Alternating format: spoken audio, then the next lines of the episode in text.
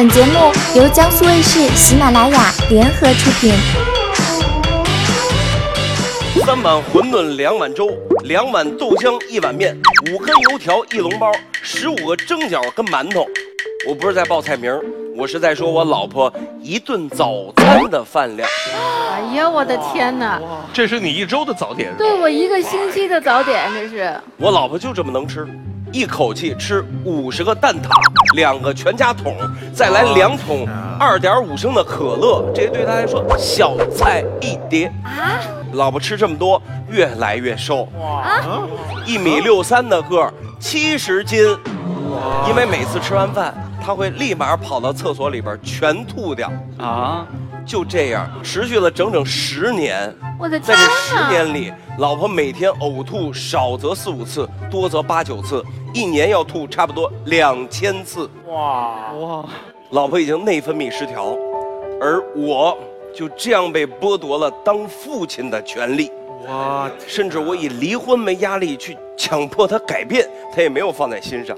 面对这样的老婆，我不知道我还能坚持多久。孟爷爷，劝劝我老婆，让他好好吃顿饭吧，这是我的苦恼。这个他怎么能吃进去那么多东西？因为胃本身它伸缩性比较强嘛，那也没有伸缩成那样的。吃饭上面得花多少钱？多的话平均可能一个月一万的也有。啊但我觉得很可惜的是，花那么多钱去买那么多吃的东西，吃完了以后还吐了你。问那些老爷们儿，花那么多钱喝茅台喝了晚上吐是为什么呢？但性质不一样，性质不一样。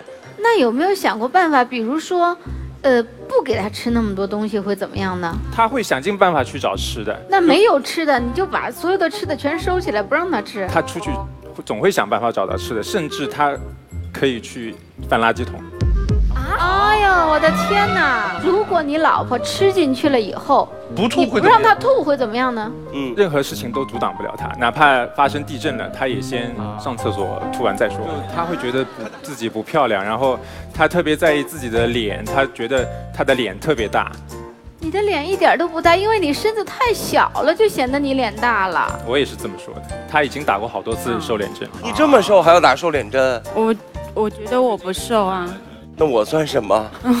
我就是个球体呀、你最胖的时候多胖？你跟我说。我最胖的时候那个时候是一百二十八斤，暴食。那你，那你是否能够运用你的意念，你去克制一下？就是说，你你别吃那么多东西，可以吗？不可以，你反正你见着东西你就想吃。不是，嗯、一开始想吃，可嗯能是因为饿。那么，嗯、可能饿，我可以接受自己一块饼干的量，嗯，但是那一块饼干根本就没办法去填充我这个饿的程度。嗯那我会去吃第二块。嗯那吃第二块的时候，那个量就是不是我能接受的量，我就觉得吃了两块饼干就会让我变胖。嗯，要变胖怎么办呢？那我就索性多吃点，多吃点，我把它吐出来，这样我又可以嗯满足我自己胃的需要，然后又可以不长胖。你不能靠那种极端的方式去去去控制自己的体重。但是我现在困扰是，嗯、我吃了，我可以用一种意念让自己不吐，但是我怕胖，这个心理还是没办法克服。你一点儿都不胖，你太瘦了。我我知道我很瘦，我走在路上，有的人会回头看啊，这个人好瘦，甚至会指指点点的那种。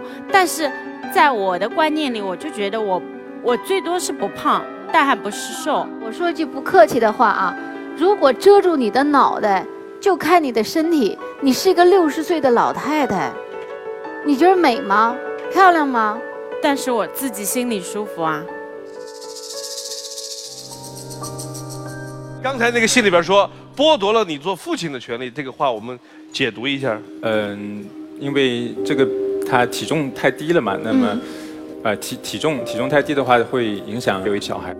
我觉得我老公挺优秀的，相比而言，我觉得我没有任何优点，并且我觉得我挺自私的，为什么呢？怎么理解这句话？因为我不打算生小孩。因为我怕胖。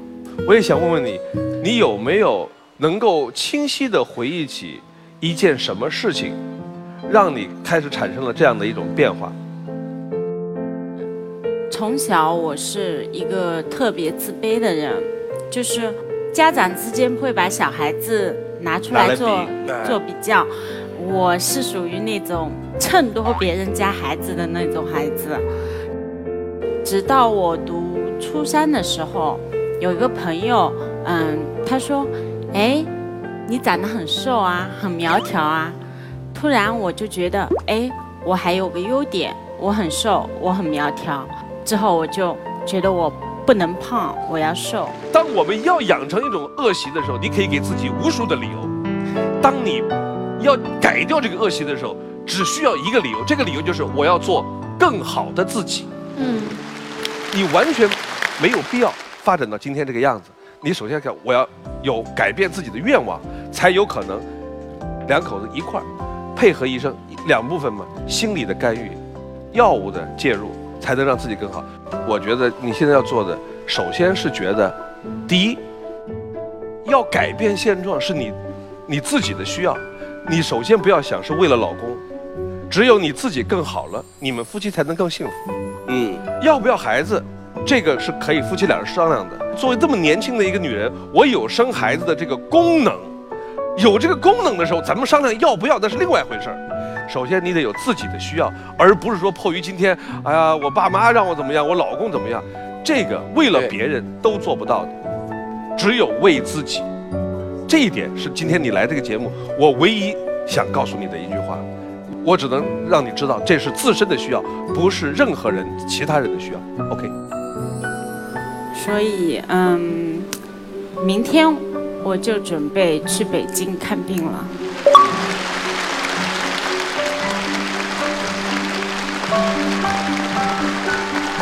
好，来，我们掌声送给这对夫妻，越来越好，早日康复啊！谢谢谢谢谢谢王好好林老师，去看医生啊，好好看医生。